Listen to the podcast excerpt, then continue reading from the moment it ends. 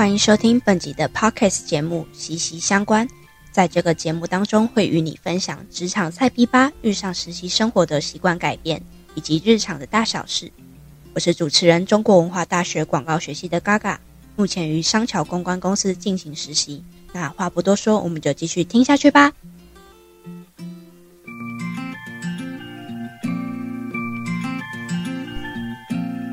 Super Idol 的笑容都没你的甜，八月正午的阳光都没你耀眼。热爱一百零五度的你，滴滴青春的蒸馏水。你是不是现在听到这首歌也会哑起来？这礼拜的实习心得比听到热爱一零五度 C 的你还要烦躁。公司突然布达六位实习生。要在实习结束以前完成五十支的国防外科史 podcast，因为距离实习结束仅剩三周的时间，让每个实习生每一周要负责两到三支的 podcast。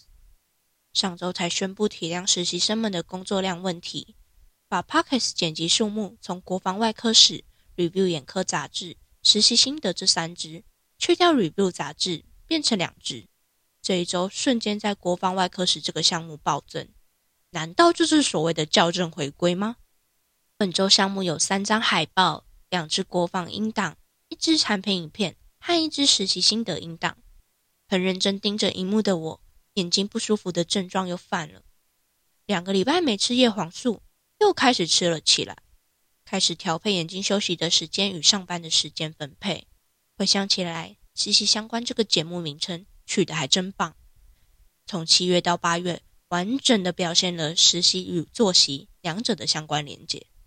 上周父亲节跟家人拍照，照片中我那黑到不行的黑眼圈，真的是吓坏了我。七月的我找不到实习的节奏，也上不了手，常常时间分配不均，导致事情乱在一起。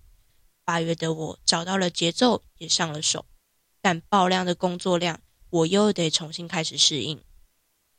刚开始实习时。我跟学校老师说我在公关公司实习，老师回了我一句：“加油，公关公司的事情很杂。”嗯，我体会到了。最后实习倒数之路不远了，让我们一起保持活力，撑下去吧！爱的鼓励，一起来！吼嘿！听完今天的 podcast 内容，是不是也对我的实习生活更加熟悉了呢？别忘了下礼拜五也会有一支最新一集的息息相关。我是主持人嘎嘎，那我们下次再见喽，拜拜。